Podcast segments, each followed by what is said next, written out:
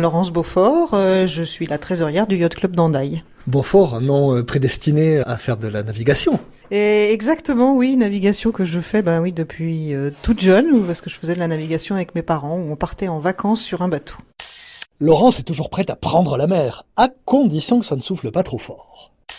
Ça se passait sur la côte d'Azur euh, au départ, donc on a commencé par faire un petit peu de navigation, une petite sortie journalière, et puis après mon père a passé son permis bateau, et puis il a dit bon, on va aller un peu plus loin, donc on a commencé par partir une semaine, puis deux semaines, on est allé en Corse, et puis maintenant régulièrement de temps en temps il loue des bateaux dans d'autres pays. Et on navigue comme ça.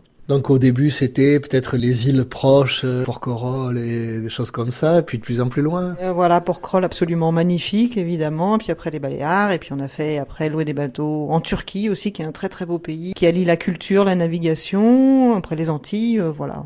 Tout ça vous a laissé de très beaux souvenirs. Et alors quand vous êtes venu vous installer ici euh, Voilà, quand je suis venue m'installer ici, euh, c'est vrai que mon mari aussi naviguait aussi beaucoup. Donc euh, moi j'ai vécu aussi au Mexique, on naviguait là-bas. Et puis ici, bah, la navigation toujours. Et bah, voilà, il y avait le yacht club. On a commencé à s'intéresser un petit peu. Et puis de plus en plus de bénévolat pour le club. voilà, jusqu'à devenir trésorière et à m'en occuper. Bah, ça fait six ans peut-être hein, maintenant. Quand on fait comme vous de la voile, et depuis presque toujours, j'allais dire, on se sent l'âme quelque part d'une aventurière. Alors moi je sais pas si je suis une aventurière pure et dure. Moi j'aime la navigation euh, plaisir aussi, mais j'aime aussi euh, la tranquillité que procure la mer, euh, la liberté surtout que ça peut procurer. Voilà parce qu'on voit les pays différemment. Voilà et ça a été aussi l'occasion l'année dernière. Je faisais partie du jury sur le festival de la mer ici à Hendaye, de découvrir d'autres cultures, d'autres horizons. Voilà la liberté, moi je dirais la mer c'est.